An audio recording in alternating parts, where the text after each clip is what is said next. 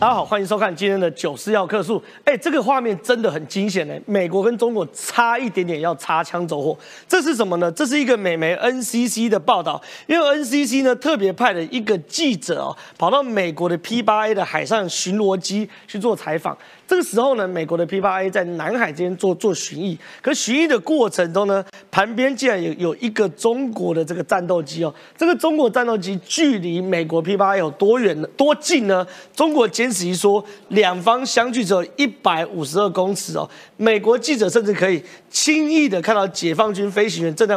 转头看着他们，还可以以识别对方尾上的红心配备以及导弹，这两边真的叫做擦枪走火。两台军机距离就是一百多公尺，距离近到上面的记者可以看到歼十一上面飞行员的表情，而且呢，他们在互通无线电的时候，过程哦也完全剑拔弩张哦。解放军军机说：“美国飞机中国领空为十二海里，请别再继续靠近，否则你将承担所有责任。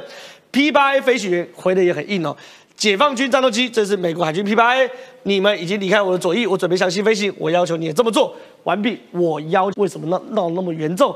原来我爬出了所有新闻，美国已经在南海待了整整两个月左右啊！跟阿西郎，美国的航空母舰群在南海待了两个月，为什么呢？因为今天有个新闻哦，尼米兹号最近呢有个新闻，二二八嘛，尼米兹号停泊关岛休息增补。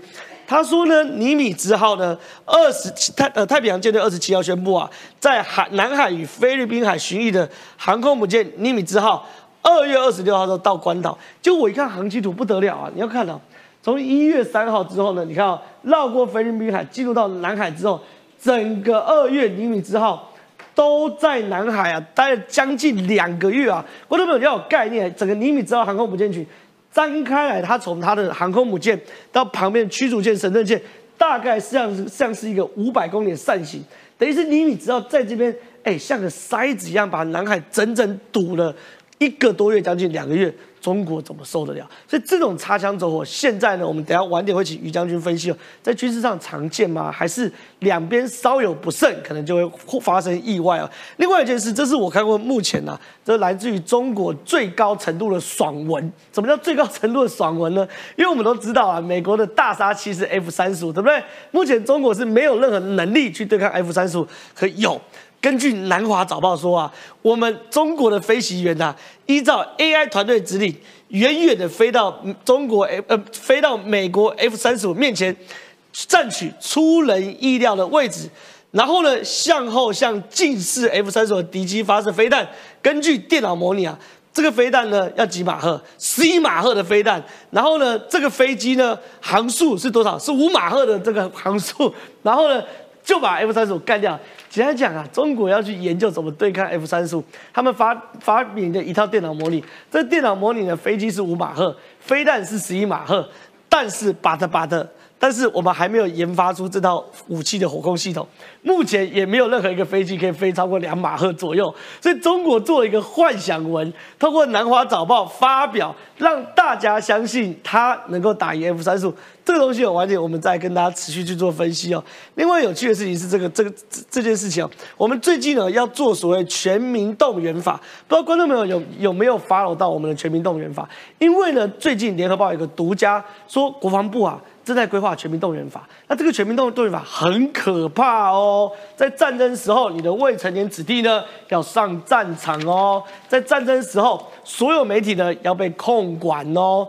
这个全民动员法呢，在被联合报独家揭露之后呢，国民党开始啊，民进党这白色恐怖在线等等等等的。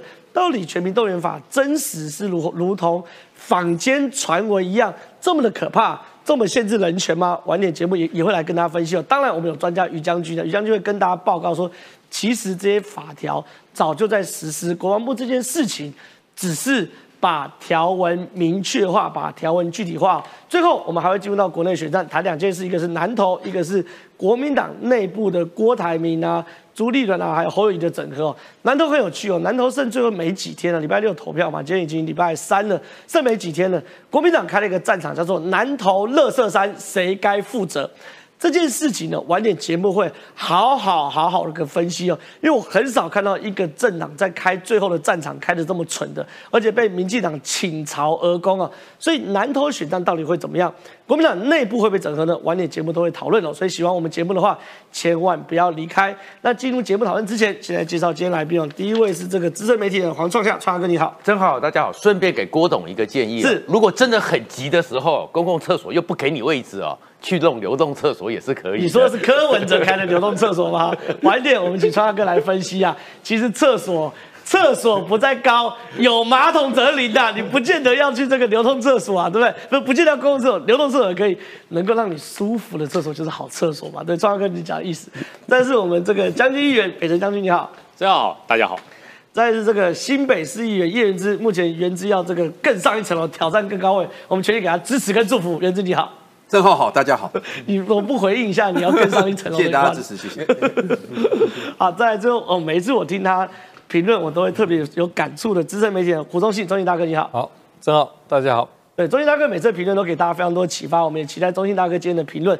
我们先请这个于将军，哎，是于将军，哎，这两个飞机近到只有一百五十二公尺，近到记者可以看到解放军飞行员转头正在看着他们，可是。其实你说这是一个美国精心策划的大外宣，把记者邀上来，让中国的飞机被美国记者拍到，狠狠又在荧幕上糗了中国一次，是不是？这当然呢。为什么会安安排记者上飞机？对，而且会让记者听到所有无线电通联之间的内文，还这么刚好有歼十一在这边？因为美国常常遇到。对，美国的这个不管反潜机、巡逻机或侦察机，常常在南海遇到这种状况。对，所以说美国当然会透过了。那你看，美国也有认知作战，对，美国也有星战文宣呢。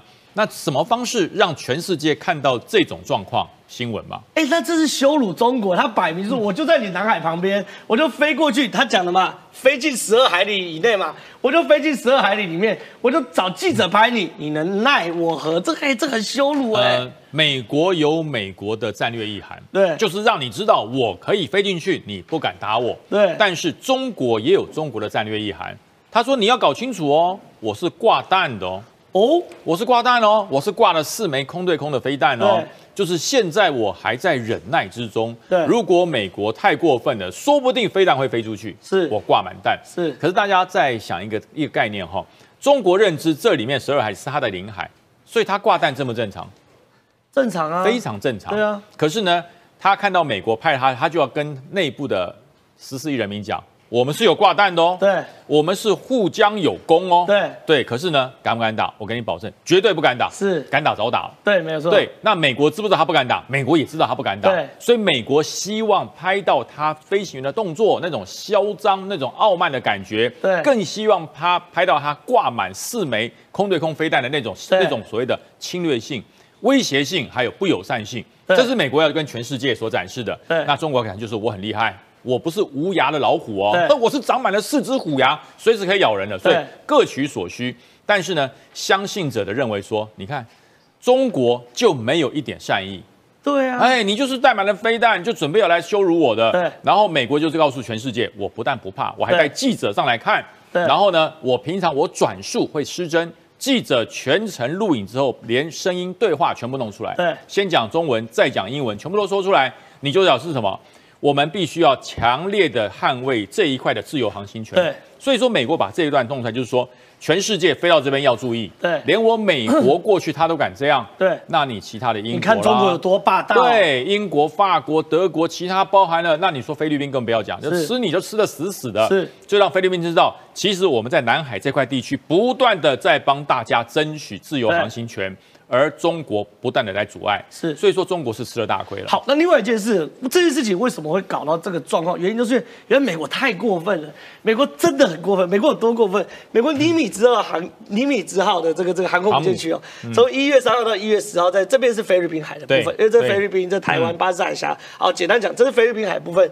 一月三号到一月十号，绕过菲律宾海，从台湾海峡，我们我们我们巴士海峡一路进到南海，从一月十三号。一月十四号、一月十五号、一月二十号、一月二十七、一月二十六、一月二十一，我们以为就结束了，就他一路搞到二月二十六才回家，他等于在这边搞了快两个月，中间这么久，南海就这么小，嗯，航空母舰群就这么大，对，它一展开就五百公里，它等于在这边变成一个巨型的筛子，把整个中国军事活动都压制住，是中国才得出来赶呐。所以还在展示一件事，我是核动力的这个航母哦，对，所以我的航行里程叫无限远。对啊，它不会停的。对，那如果你今天所使用是传统动力的航空母舰，你都不知道要整补几次了。没错，它可以在这个地方无限的航行，它的里程是无限远。哎，你看它这段时间就航行三万里耶，四万八千公里。这对航母来讲。小 case，然后五千六百架次的战机起飞，我们有时候每一天中国十几二十架次，我们就快发疯。他们南海搞了五千多架次的起飞，吓死人了。这才厉害，所以我才讲哈，外行人看热闹，内行人看门道。对我看热闹就好。航母要开个三万四万，OK，它是核动力，无限远，重点是这个。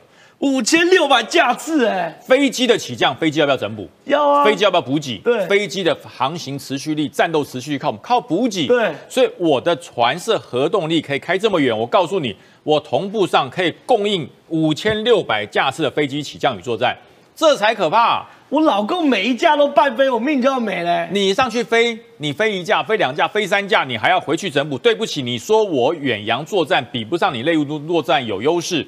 我就告诉你，我一个航母出来比照陆地，对我五千六百架次的飞机不断的起降练习训练，让我在这个自由航行展示就是，虽然我的土地远在很远的地球的另一端，可是我一个航母战斗群到这里来比照土地的整补跟补土地上的作战能力，所以谁说我离台我离台湾很远？谁说我离南海很远？谁说我离菲律宾很远？所以这一场将近一个多月的航程就告诉了中国一件事。你的航母战斗群跟我的航母战斗群，那是两个不同世代的东西。对，有本事你也带你的山东号、福建号出去搞这么一拖，也五千多架次来起降，对，然后开开个五万公里左右，看你冒不冒黑烟。呃，没有，会会会摇船，会毛博啊，对，毛博直接停在那边了，因为没那个整补嘛，它不用整补，所以它这不断的航行，它没有停哦，它是一直在走，一直在航行，航行中不断的飞机起降演习、通联演训。对，所以这就展现了他一个海上作战的统合能力。对，这真是叫做什么秀肌肉？这真的是秀肌肉，太厉害。好，美国在南海秀了一个最大的肌肉，就是它的尼米兹航可以一次开五万公里，是，然后可以五千六百架次起飞，吓死人了。好，那美国还有个非常非常厉害的水上是航空母舰，空中是 F 三十五，是 F 三十五，目前没有人打得赢它。可是老共用南华早报全英文的报纸报道说，我们打了赢了，我们打。第一个，我们指示是靠 AI 来指示，然后呢？怎么弄呢？我们要开一个这个五马赫的超高音速战机，射控系统是多少呢？是十一马赫的射控系统。好了，这边十一马赫的射控系啊，十一马赫的飞弹，然后呢，我就可以干掉 F 三十五。现在飞机有五五马赫的飞机吗？有十一马赫的飞弹吗？这个太扯了吧！这个东西，这就是中国所讲的。我告诉你啊，天下武功唯快不破。这是我看过最夸张的自卫文哎！我不但我的飞弹可以超过五倍音速，我的飞机哈也许可以，因为我的飞弹已经到十一马赫了。对，大家想看哈，一个人坐在五倍音速的飞机里面，对，是什么概念？你人根本没办法承受啊！那绝那绝对那个人哈。只是一个人住在里面，他完全没有反应时间，完全没有交战的概念。它全部都是计划飞行。如果这个人还活得下去，对啊，因为现在两居力就受不了，两倍音速的人再进去飞飞看，那就很痛苦了，那就很痛苦了。对啊，五倍音速，这个人是除非什么特异功能，所以说机器人，这真的是一个讨拍文啊，对，就是告诉你说我们很厉害。你看他们自己还都说，研究人员还没为对航速至少五马赫的战斗机研发出火控系统，你连自己都没研究出来，你好意思写？还有郑浩，你知道吗？在一个好吧，就算有五马赫的。这个飞机战机上面挂着十一马赫的 极音速飞弹，要怎么打？要怎么打？它的飞弹极音速十一马赫出速度之前一定要超过六马赫。对啊。或它怎么到达十一马赫？对啊。所以说它一出速度的时候，它的速它的速度，它的发射的能力已经超越了你飞战机。对。你战机的角度如果不对，那个飞弹弹头会打到自己。哎。哦哦。会打到自己，这一切都太快了，太快太快！你射出去，响尾蛇飞弹在刚开始的时候，美国刚开始在测试的时候，F 四自己自爆好几架，会打到自己，所以这这他都没想到，他只想到唯快不破。他只想到哈出来。那你干脆写一百马赫就好了啊，有什么好讲？反正要虎烂大来虎烂的，我也会。十一马赫的飞弹挂在五马赫的战机上，而且现在这种战机你要飞到五马赫以上，绝对是逆中，它要超流线，它的这个。飞弹是在肚子里面。对，当你的机甲盖打开的时候，蹦出去，我告诉你，一定会打到自己。你还要等机甲盖打开，你人飞机超过对方，你一定会打到自己。所以我说，这就是一个真的一个讨拍文。呃，所以这没什么了不起的啦。登陆月球是阿姆斯壮没有，嫦娥都登过，就是就是这种概念，是是，所以完全是一个让大家笑掉大牙，而且呢，连自己人都不相信，哎，这是会吹牛皮，吹太过分？对对，过分到连我自己都不相信。对，因为中国压力太大，你看中国部署歼二十是两百零八架，我们姑且认为啦，歼二十就跟 F 三十五差不多，我们姑且认为，姑且认为，韩国就不四十架，日本一百四十七架，澳洲七十二架。美国八百九十架，然后一百九十五架 F 二十，重点这两三年还有两三千架 F 三十要丢下去。对于中国来说，面对这个压力实在太大了，我不得不用这种幻想文来舒压一下。我我先讲一下哈，其实很多网友在问说，哎，为什么 F 三十五又有 F 二十二？对，这两个战机有什么不一样？踹门的。对，我要跟众告诉大家哈，其实它是不一样的哦，空层不一样，作战的模式不一样。对，F 二十二。主要是空战，对，它是空战缠斗，有缠斗的。F 三十五是全能的战机，所以它这个设定也不对。美国根本不会拿 F 三十五跟你缠斗对对，它是全能性，它可以空战，可以对地，所以全能性就像 F 十五跟 F 十八一样，它是两种不同公用的战机，所以它有不同的部署。但是中国发展出歼二十之后，好像歼二十是无敌铁金刚，是变形金刚，是所有组合的战机，我要放什么上去都可以，放极音速飞弹可以，改变之后让它飞到极音速五倍可以，千万不要。这个这个忽略了哈空气的流体力学，你设计是两倍音速、一倍音速，你硬给它塞到五倍音速，它会分解的。是对，所以我说这些事情让中国非常的焦虑。为什么？F 三十五很贵，对，可是美国不是一个国家买，它分开给大家买啊，澳洲、澳洲、韩国，然后再加上。还有英国啊，北约啊，它是整体，它打群架的概念嘛。那请问你中国跟谁打群架？全世界。就对对，你一个人定勾给全世界嘛。对。所以你当然焦虑，所以你该焦虑的不是你的军备有多强，对你该焦虑，你看是你做人做事，还有你战狼跟全世界宣战的做做法完全错误。要用军备的方式来解决你个性的瑕疵，这是缘木求鱼，永远办不到。非常谢谢于将军，我们请这个川哥到到到门口，因为确实啊，我觉得这个人压力大的时候，看一些或写一些自慰文，我觉得身为男生也是可以理解的。但是那个太夸张，真的太夸张，我们不得不拿出来好好嘲笑嘲笑一下小粉红。那小粉红你们也不要崩溃，这你们南华早报写的，你们看得懂英文去南华早报去灌爆他们网站好不好？重点来了，大家都在秀肌肉，嗯。秀肌肉，美国一秀就让你知道谁是世界上最有能源的国家。两个。菲律宾、美国、日本、澳洲共同巡弋南海，这个更夸张。美国海军跟全球五十个国家正在哪里？中东联合展开二零二三国际海上演习跟弯刀快车。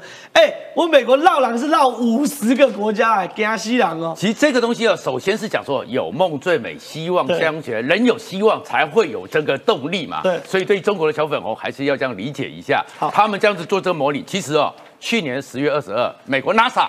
还特别成立了一个小组，是一个设模拟小组，又是 AI 模拟哦。如何破解 UFO？所以如果我懂了，我懂了。所以没有问题，要模拟都可以模拟，对不对？就是有希望最美，什么什么 有梦最美，希望有梦最美，希望相随。老美的目标是打败外星人，对呀。然后老周的目标是打败美国。那派拉蒙不是 Star Trek 里面那个电影里面，连伯格人都被打垮了，对不对？所以绝对没有问题，可以打保的。可是现在回来是现在呢？这个时候有梦想，可是真正的展现 muscle 的时候，踏实是要实力的嘛？对。而这个实力是什么呢？这个时候就是菲律宾的小马可是，哎，最近看到台湾的新闻，他也懂了。你知道最近的时候不是小美琴有回来吗？是。那小美琴回来的时候，不是跟立法委员在那边一个闭门会议里面讲了一个美国现在最清晰的对台政策，叫做 Not Today。对，不是今天。那不是今天，那 today 是什么意思呢？每一天解放军起床睁开眼睛要攻台的时候，看看战略差距。那 today，那 today，然后呢，加拉格尔呢，不是秘密访问台湾四天吗？就是在中国特别委员会，他讲的更清楚了，就是习近平早上起床的时候，对，伸个懒腰望向东南，哎，我今天要打台湾啊，那是 today。对，看看差距还是有差。而这个东南边除了台湾之外呢？南海呢，是不是也是他的团队？对，所以呢，小马可是当然非常感谢李米之号在这边晃了五万公里。可是五万公里哦，其实哦，航空母舰出去哦，五十年哦，如果你不不补燃料都没有问题。对不对？士官兵会受不了，士官兵会受不了嘛。然后那个飞机，他们里面的库房里面，F 十八都可以直接的维修，对，都没有问题。但是太久了，所以呢，你还是晃了一下，你还是要到关岛去，对不对？对。所以小马可是主动要求，这不是美国想的哦。所以要从飞开始讲起哦，是菲律宾小马可是讲说，我们现在菲律宾的军队哦。开始要对外御敌，当然就是南海啦。因为呢，他们这什么，就是前一段时间，你们不记得在黄岩岛这边一艘军舰就亮在那边，已经好几年了吗？对。然后里面就几个可怜的兵在捍卫国土，对不对？对。然后结果呢，没想到解放军呢，竟然用镭射光去照他们的眼睛。对。对。所以这个趁开始侵扰我，那怎么办？菲律宾也要告诉你，南海这边是习近平拉他的队。对。所以呢，你美国常常来，但是你美国很累。那怎么办呢？哎，我们是不是把日本也找进来？我们是不是把澳洲也找进来？所以就是不要只靠美军，因为我菲律宾的海军还很弱。然后我是不是能够哎，希望美国出面？所以他们的大使呢，在美国那边说：哎，你美国去跟日本讲一讲，去跟澳洲讲一讲，他们的军舰也一起来巡航。对，他们的军舰，比如说出云号，比如说加贺级，也到这个南海来走一走。告诉习近平，not today。是，然后另外一个呢，美国在做了一个 muscle 是什么？他在告诉你的就是，我现在全世界我是纠集了整个呼群保义啊，这很夸张哎，五十国哎，这已经是第八次了，但是这次把规模给拉高，然后这个总共呢就几十艘的战舰，七千人去支援五十个国家，但是主要重点是什么？哎，美国现在就一直认为说，大概他们的情报里面，习大大在二两会之后。要去莫斯科说：“哎，普丁老哥啊，对对对，我们要好久没见面了，对，我们要站在一起啊。那如果这个时候你不是给了那个邪恶轴心挺上去吗？那邪恶轴心挺上去之后，金小胖一定就会继续发飞弹嘛？对。那还有一个国家会中东会不会作乱？当然会啊。对，伊朗嘛。所以美国这个军演就是展现说，你的邪恶轴心不要以为说中东现在美国比较。好像注意力不在这边，哦，也是北约不在这边，我就在中东告诉你，我的 power 在这边。对，这一次是五十国来给你军演，上次六十国的时候就把全世界一去之后，半年之后就把全世界第四大的军力给打垮了，叫伊拉克，所以他就是来秀一下。然后另外一个呢，我们现在呢就各国在这边整个战指通旗，西部 ISR。我们互相模拟一下，互相来守一下，然后再过来呢。真正的就是那这里面是你现在先告诉你说啊，你们的两栖登陆是没有能力的。对，那两栖登陆没有能力的，因为船舰不够，但是你还是可能铤而走险，对不对？意思是什么？我们看过最近之前是 CSIS 华府智库的模拟，还有最近是日本智库的模拟，模拟结果都是中国打台湾，中国会惨败。但是我们也产胜，可都有关键。我们有台湾海峡，台湾海峡就是中国打台湾最大的天险。其中最关键武器 MK 四十八重型鱼雷，现在传出来，美国要加速为台湾等国家生产 MK 四十八的鱼雷。为什么呢？美国国防部在二月二十四通过两项 MK 四十八重型鱼雷计划，两个计划哦。第一个呢，授予维吉尼亚州的某技术公司进行零件生产及维修。原因很简单，我我要做，我需要零件。我需要零件，我就需要更多的供应商。我如果原本两家，我现在四家，我给更多家公司授予洛克希德马丁公司用来进行 M A K 四八鱼雷的研发跟改进。合约细节中，美国国防部明确指出，该合约的服务对象包含美国海军以及澳洲和台湾的对外军售。对，那为什么要做这个演练呢？就是讲了产胜。对美国这种世界警察来讲，我呼群保义了，只是产胜，你还是可能铤而走险。对，而只有什么大胜。对，那大胜又怎么办呢？你现在的就是因为你这船舰做的速度比较多，对，你的船舰你每一年像像下水饺一样，我把你船给打掉啊。对，那打掉船最有用的是什么？M K 四十八嘛。对，那 M K 四十八呢？我们台湾现在还有现在在服役的是大概马子六。对，那马子六呢？哎，美国就说那我们要做更新的，我们要做更好的，所以呢要做的是马子七。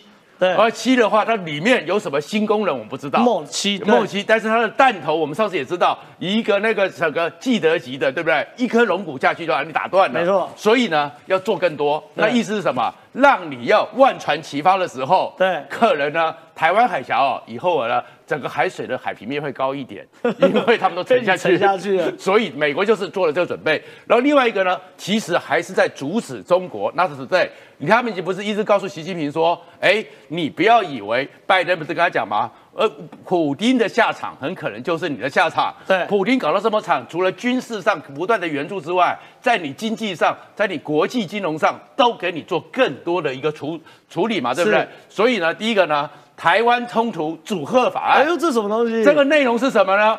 哎，如果他们想要通过，如果有必要的时候公布。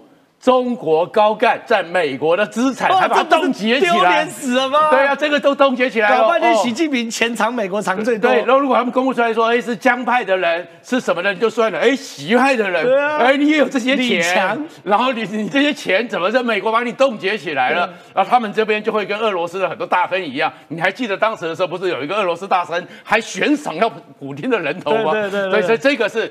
阻止你中国的人，你很多人钱藏在美国，是，我会去给你个法案，给你个授权，司法上可以调查，是，调查完毕之后把你公布，赶紧给公出来，这个就是断你的周边太子党和权贵的金流，有够丢脸。然后再过来叫做保护台湾法案，也差不多类似这个情况，就是如果真的这样出来的时候，我们怎么样的，就是直接在法律上就直接给你一些军备或什么，然后不歧视台湾法案是什么呢？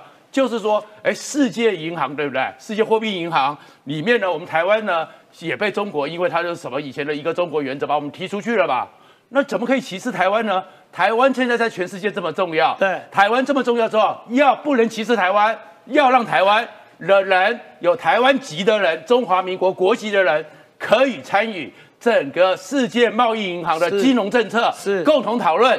他们人员可以进去工作，是，就是我们台湾，我们的新台币不能只是永远就在我们这个岛上用，对，慢慢的就是让我们台湾在金融界上，在金融的市场上跟全世界接轨。那同样的，那如果有人捣蛋的话，那人民币我们就另外讨论。是，所以它其实是这是在金融上面也给中国告诉你说，我对你不是只有军事战，不是只有科技战，不是只有贸易战，不是只有关税，还有最重要的是钱。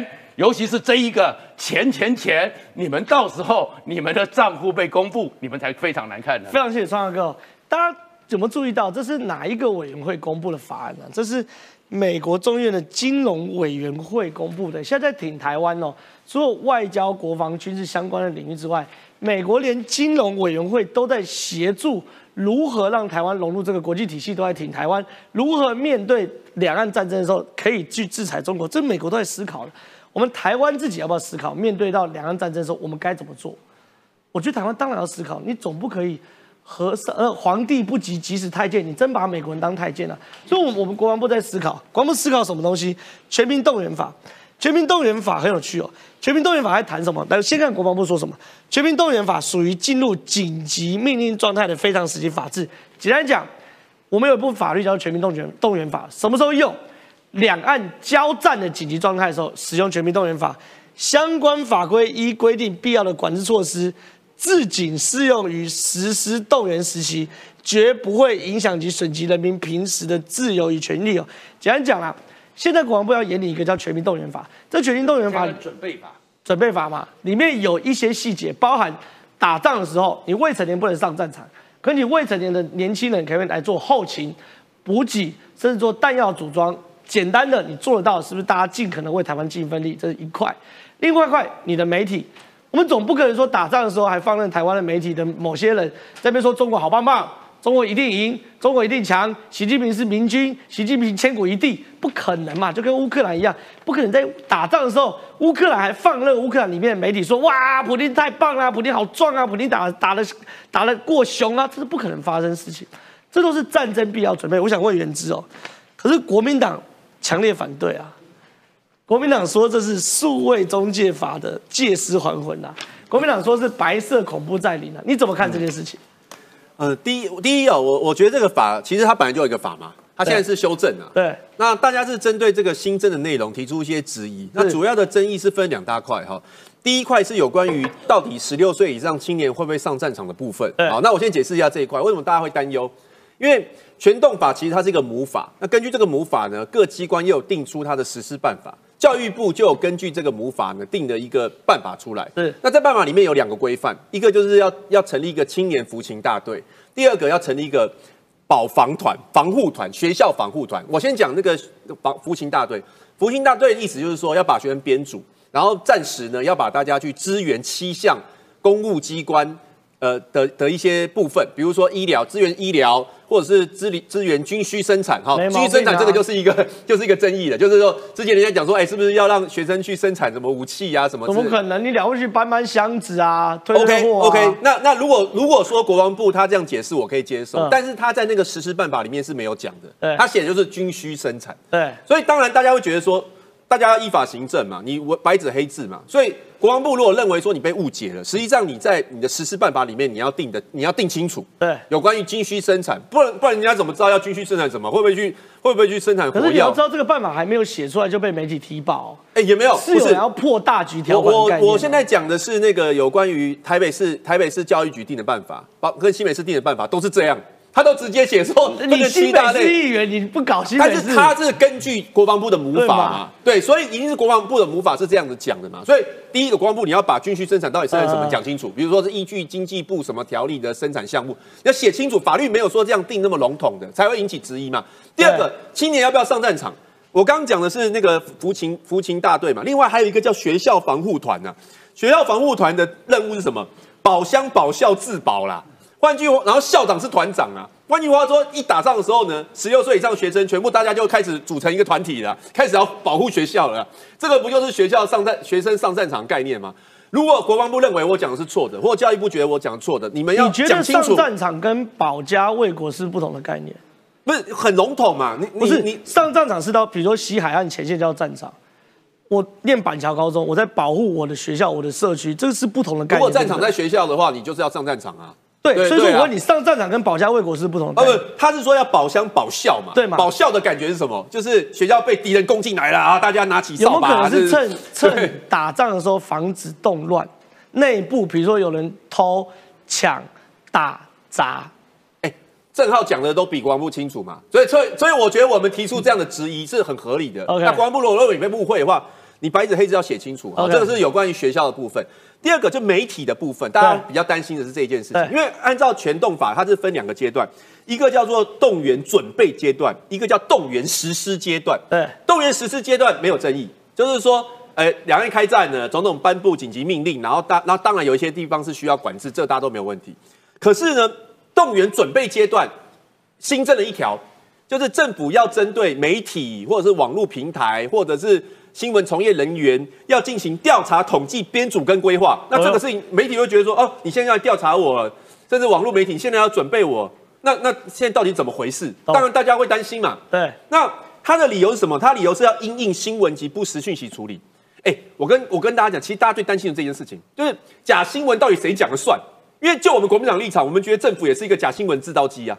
他们常常为了政策上面的粉饰太平，明明就不是的事情硬要讲成是，常常发生之前的状况啊。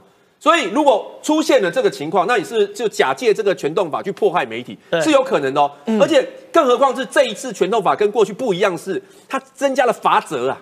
如果如果说你在有罚则啊，以前是没有的嘛，啊，你现在有罚则嘛，所以大家要更谨慎嘛。当然有罚则，对，当然就有罚则 OK。可是如果你有罚则情况之下，你的法令的文字又定定的不清不楚。好，那我想问你们国国民党有没有提对案？没有啊。那你那边讲那么多沙小，我们是反对，我们我们针对。你如果觉得，我跟你讲，你反对有两种理由。我是反对这个法条。第二个，我是认为这个法条做的不够好，不够细致。你们认为这个法条提的不够细致的话，你要提对案。没有，你刚刚讲那么多，你要提对案呢？我我我跟你讲，一开始你看到那个法案呢，跟那个实施办法，没有人看懂。是不是因为国民党提出一些质疑，国防部才出来说明嘛？那那现在质疑出来，你要提对啊？那你讲的比国防部还清楚。那国防部每次讲到文绉绉，大家都听不懂。你所以你你就是要把那一些文字放到所谓的法条跟实施办法里面去嘛？于将军来分析一下。原之讲的，我我都可以接受啦，是因为呃蓝营的想法质疑是对的。但是这一次，唯一我要讲国防部的，国防部太保守了，尤其是发言人，发言人是我学弟，哎呦，太保守，太保守，太保守。我学长早就跟你讲，你太保守了。现在国防部不是这样干，太保守了，要讲到人的心理，要讲到人的疑问，要让人家讲到哈，他不得不跟着你守这个法令。是全动署的署长，我认识啊，他上校我中校，我们同个办公室的。哎呦，呃，他不是陆军官校毕业的哦，他是成功大学毕业转这个转转军官，升到中将，目前最高级别。对对对，他是他他不是论官校的哦，现在全动处的处长不是陆军官，他应该是少数将军，不是黄埔系统，不是黄埔，不是黄，所以他脑子很清晰。所以这个法则，我敢保证一定是他定的，因为他以前当我们组长的时候，我们就跟他讲，哎，规定到这样子，没有法则谁要理你？说了路边 法则啊，路边红线不能停车，你在那边停了，警察只能劝导，不能开罚，谁会甩你啊？对不对？上礼拜我就被罚了钱，我所以我知道，对我就是乖乖缴钱，缴钱是对的，守法一定要有强性的事情来来做刚性的规定。对，那可是我讲哈，全动法跟民防法两个不同的法令，那个十六岁的学生，高中以上的学生要成立防护团，这不是全动法。这是内政部的民防法，本来就有的嘛，本来就九十一年就修订过了。我还在汉光演习的时候，我到了学校就拿这个法律跟校长讲说：你们的防护团有没有？你们的防护团有多少人？你们防护团的名册在哪里？大家知道校长怎么跟我说吗？对，哎，对不起，将军啊，呃，我们不归国防部管。真的，我们不归我们归教育部这个我本来就听过陈玉珍，他说他小时候就当过兵有有，他那是金马自卫队。对啊，台湾本地的高中以上都要战地政务。那是战地政务。那台湾是按照民防法，就是没有打仗的时候叫民防法。对，你要配合国军的演习，形成防护团，校长是团长，训导主任、训育组长都是副团长。好，那我切那那原则里面国民党要不要修法把民防法修掉？不用啊，本来就是应该要应应战时实施跟准备啊。你刚我我是我是提出民众，这不是只有我在这样怀疑，因为将军我昨天跟他同台嘛，他说一堆民众打电话问他，哎，两岸是不是要打仗？就所以他把不清楚嘛。对，就是我黑着讲说，国防部的这个说明要加强。是，如果国防部用我这种方式说明，大家都懂。大家都懂，国防部就是，哎呀，你你要答就答，要不答就说我们以后再说。那你那个模棱两可讲规定，没人听得懂，就告诉你：第一，没有要打仗；第二。民防法跟所谓的全动法是脱钩处理的。对，全动法是总统宣布动员才生效。对，那民防法是平时资源军，什么叫军需？什么叫战争勤务？不一样。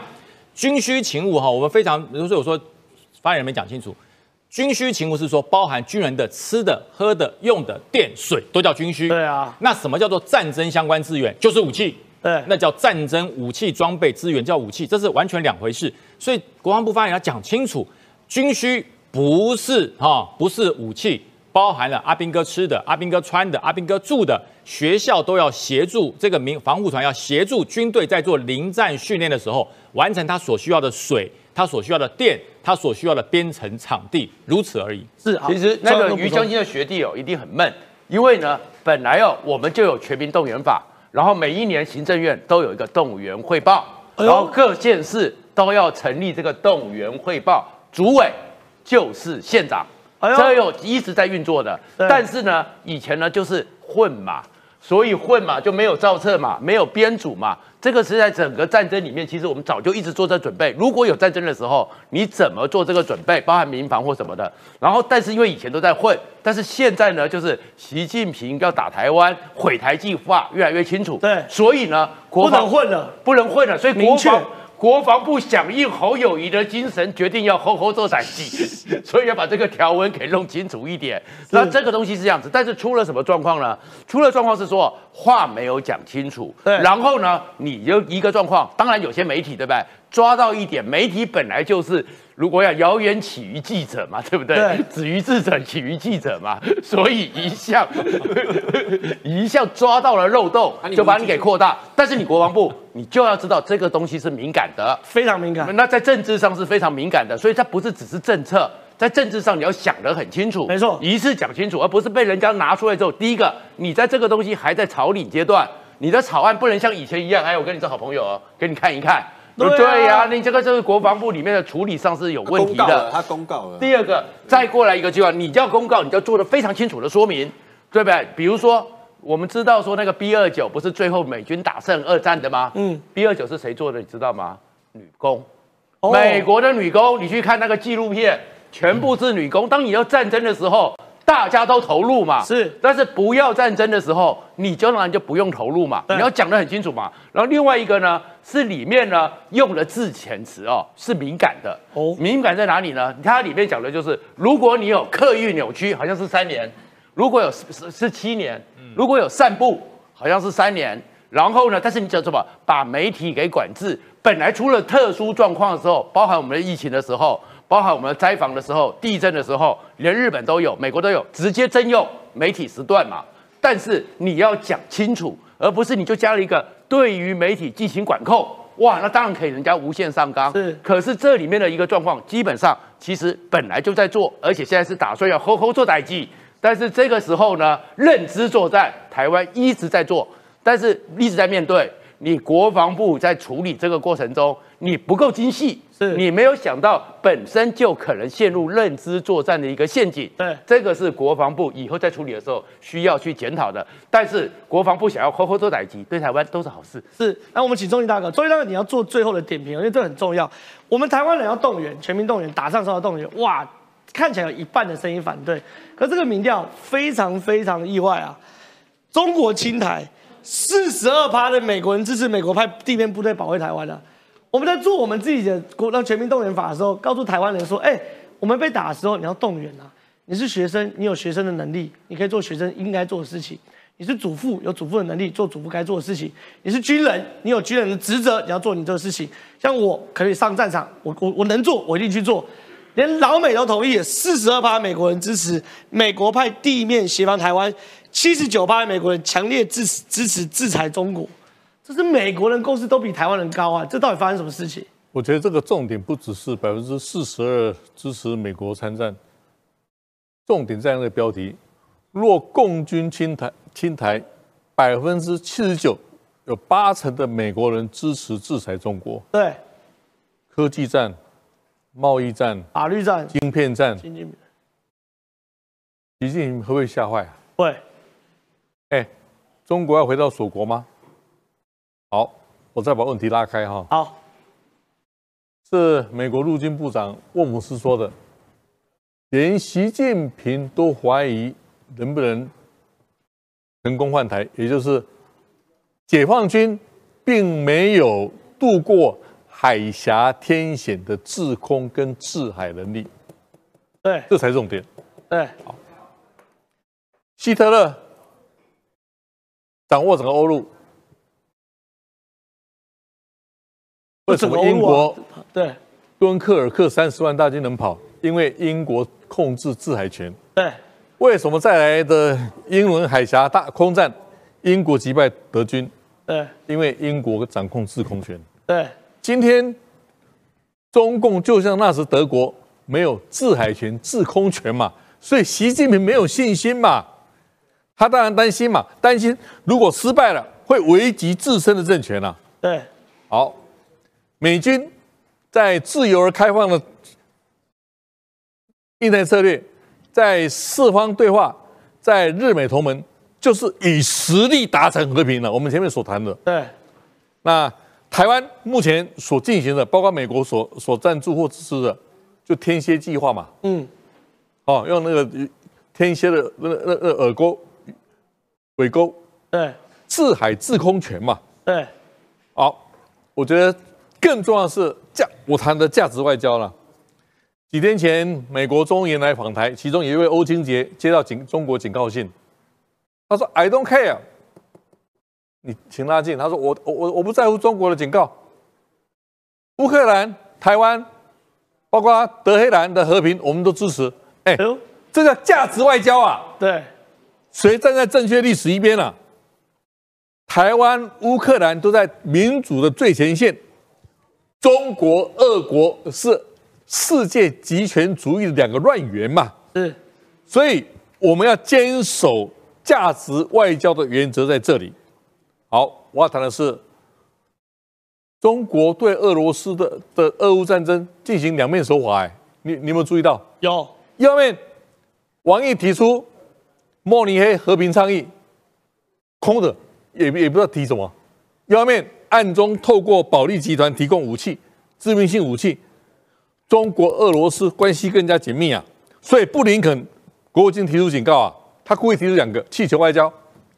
二，新冠疫情的来来源，围魏救赵嘛。对，包括美国国会提出中国问题特别委员会，要让美国跟中国脱钩。所以台湾问题变得核心，哈，好，我这个讲结论哈。拜登几天前访问乌克兰，主持人象征意义多重大，就像约翰甘乃迪在一九六零年代访问西柏林了。对，就像今天美国支持台湾，台湾就是今天亚太地区的西柏林了。对，这第一线了。第二，联合国几天前有决议，俄军无条件撤军，停战就是解终止战争最好方式嘛。是普世价值嘛？对。第三，中国国务委员王王毅假装中立，在慕尼黑做调和者。请问，我问观众，由狼来主持和平倡议，你羊要参加吗？要。你很聪明啊。而且重点，他不是狼哎，他是狐狸耶。他豺狼了，俄撒旦豺豺狼了。对。最有趣的是，俄罗斯总统普京。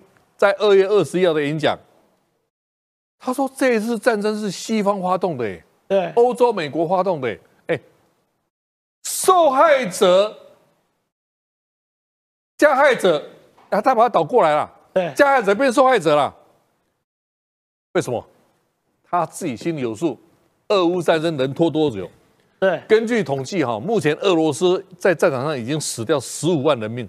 对啊，很夸张哎！美国在越战打了二十大概二十年，十五万人啊。俄罗斯死了十五万人，俄罗斯最后从阿富汗撤军嘛？对，是前苏联倒瓦解的瓦解的因素。对，那我就请问了，发动战争的希特勒撑了十二年了，普京你能撑多久？让你撑吧。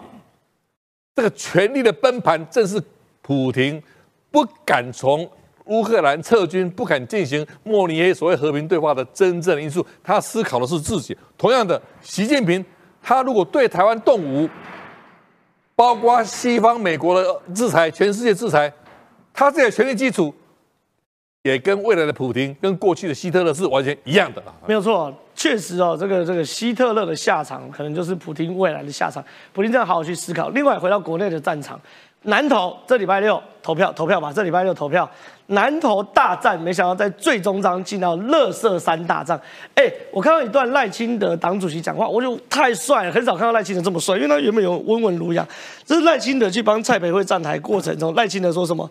对手林明珍当县长的时候，全县的垃圾都要载到竹山，还要竹山人自己处理垃圾，呼吁主山人大团结哦，用拒绝垃圾的态度拒绝林明珍当立委。哇，这真的，我看现场真的是整个嗨到爆炸。赖清德党主席在这场补选展现出非赢不可气势哦。可是关键在哪里？组织盘可能大家都该动动，不该动也也也也动不了。议题议题在最近打什么？打乐色山。为什么打乐色山？是由林明珍开始的嘛？林明珍说南投乐色危机是林佳龙害的。那林佳龙呢，马上很生气说：“你卖卖卖我们供哦！”他先派出他的这个侯啊卓冠廷出来，侯啊卓冠廷出来，他说：“哎，林佳龙任内四年是处理八万七千四百五十二吨的南投的乐色，哎，林佳龙四年烧八万多吨，哎，卢秀燕四年只烧三千零二十吨。”这件事情哦，这个炸锅了，因为国民党回力标嘛，很少这么大回力标靠在这一点上。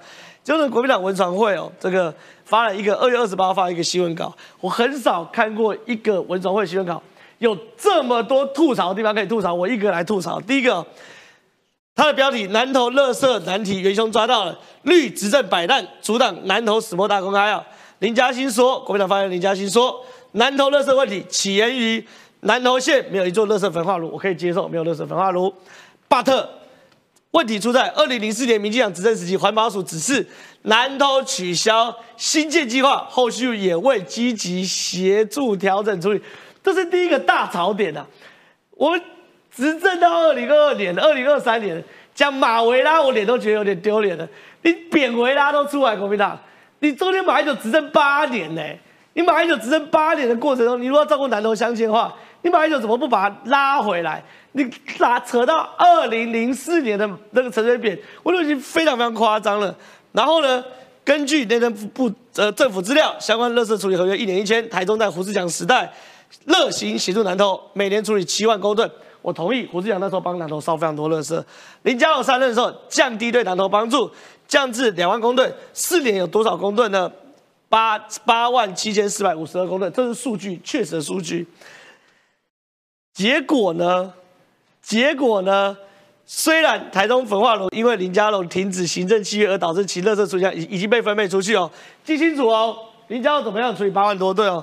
但是今年在卢秀燕市长领导之下，英明领导之下哦，已开始协助南投烧金子啊，开始协助南投烧金子，烧多少呢？烧三百二十公吨，哎，这是哎叶子，等下你来评一下你的好兄弟林嘉欣啊，你看他是你们郭家军的，这什么新闻稿啊？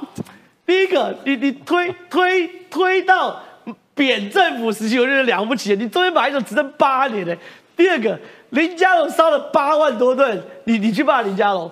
然后卢秀燕呢说：“哎呀，我已经开始协助南投烧金子了啦，烧在三百二十吨了。”卢秀燕这叫这叫什么？卢秀燕市长的领导之下，我就开始烧金子。这什么荒唐的东西啊！来，创哥评一下。基本上，首先先算了，南投县如果每天的产生的热色量，根据黎明珍还有去查县政府的资料，一天是两百五十吨。对，所以呢，如果林家龙烧的那个量，你平均下来至少有，如果全烧有二百二十八天，也不错啊，也不错啊，也不错。然后至于卢秀燕呢，三千多吨呢，哎，要烧金子三百二十公 吨，大概只有几天而已。可是这个状况是这样子，因为哦。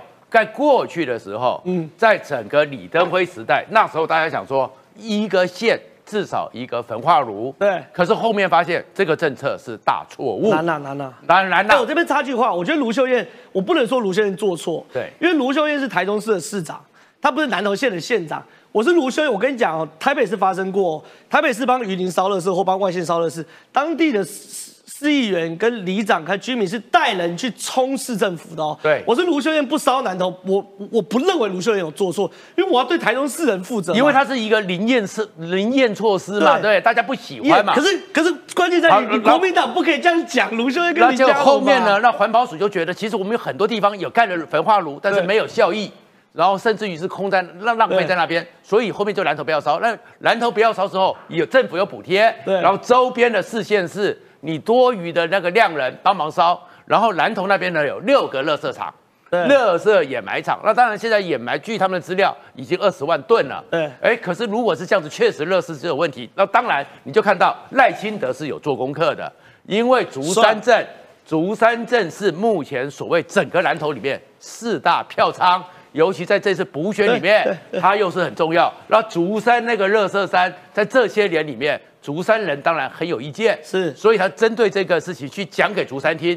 那当然就是那但是黎明真出了什么状况呢？黎明真呢，他大概也是一样，就是在 AI 模拟之下都很舒服，就像国民党觉得蓝头的选情在 AI 模拟之下都很舒服。但是他现在你可以感受到他有压力嘛？对，压力的时候，我其实听到最多蓝头的朋友讲的是说，没有人看过还有这么大的一个 T 霸，二零二四我绝对不选。所以其实他是急了，乱了。那乱了以后呢，就开始要推，然后就推给林佳龙。可是嘉义也有帮忙烧啊，其他地方，而且他们这个部分，而且二零在两年前，他们呢还编了十五亿，要做一个绿色的一个再生燃料，还这个有做。可是你最近就是热色真的有问题，对，真的有状况。可是其实蓝头的热色我们要处理，但是你会看到的就是黎明真乱了，对，黎明真这个整个。开始，那至于国民党呢？是因为国民党本来就觉得，哎呀，这只有朱立伦去，其他的所有人也不想去嘛。因为朱立伦去了以后，可以跟赖清德平起平坐，所以你看到没有？他叫赖清德，朱立伦什么时候人家会把他跟赖清德放在一起的？所以他要跟赖清德呛话。那国民党都不理，但现在发现说，哎，急了。急了以后，你就看到像林嘉欣这些平常对蓝头 也没有研究，就开始随便讲讲。我这边想问一下叶元志，叶元志，你会不会觉得林嘉欣或者说文传会喜欢搞这篇文章在臭卢秀燕啦，在表卢秀？因为两件事情，这个第一件事哦，附件是国民党给的，哦国民党给附件说胡志强啊，九十九年多少啊，一百年一百零一百零二一百零三多少啊，林佳龙一百零四烧多少啊，一百零五一百零二一百零七加起来就是八万多吨嘛，嗯。他附件是国民党给的，可我从来没有看到附件给一半的，不给卢秀燕的时代，就是他附件没有给卢秀燕时代哦，因为卢秀燕时代给不出去嘛，这三千。因为卢秀燕担心什么？台中最怕什么？空屋嘛。没有，我继续讲，我继续讲。但第二件事情，你抽卢秀燕干嘛？哎，卢秀燕的领导之下，这吕庆伟真的是。卢秀燕的领导在已经开始协助南投金子集中处理，大概烧了三百二十公吨。我要强调，我觉得卢秀燕没有错。我是卢秀燕，我也不会去帮南投烧热是因为台中空污太严重嘛。我空污吗？我我是台中妈妈市长，我不可能去帮忙烧。卢秀燕没有错，蠢是蠢在怎么会开这个战场啊？这个战场，我先跟大家讲为什么会开始哦。林明珍先讲的啊。我知道，不是，没有没有没有，是是因为赖清德跑去竹山，跟竹山的人讲说呢，请你们用拒绝垃圾的态度去拒绝林明珍。同意。那这句话什么意思呢？因为林明珍之前要要解决垃圾问题，要去竹山盖一个垃圾掩埋场。对。结果因为竹山当地我不知道是沟通不足还是怎么样啦，竹山抗议啦，后来就没有成功啦。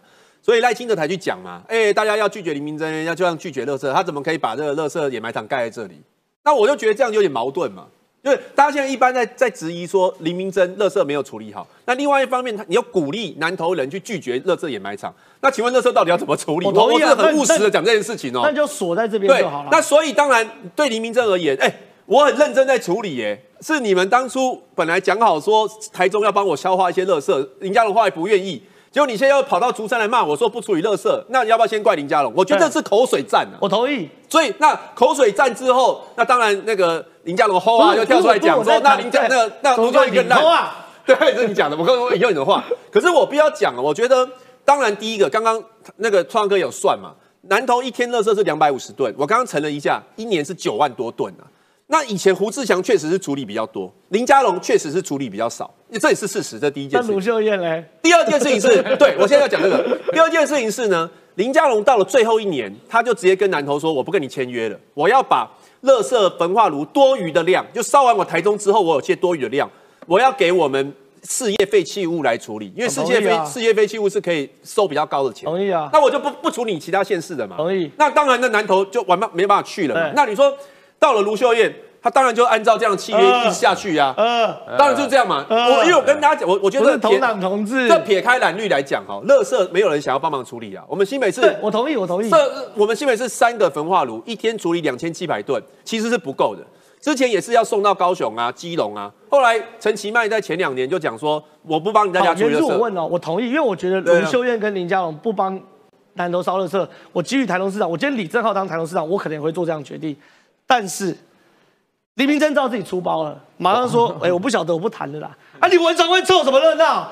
李李明正已经说：“我不晓得，我不谈了。”他知道出包了嘛？因为我搞错嘛。啊，李文长会凑什么热闹？开始发新闻稿啊，开记者会啊，什么东西？你到底想？我是我是觉得也没有讲错啦，因为他也没有讲错嘛，因为当时就真的有热色问题嘛，就是因为台中不收嘛。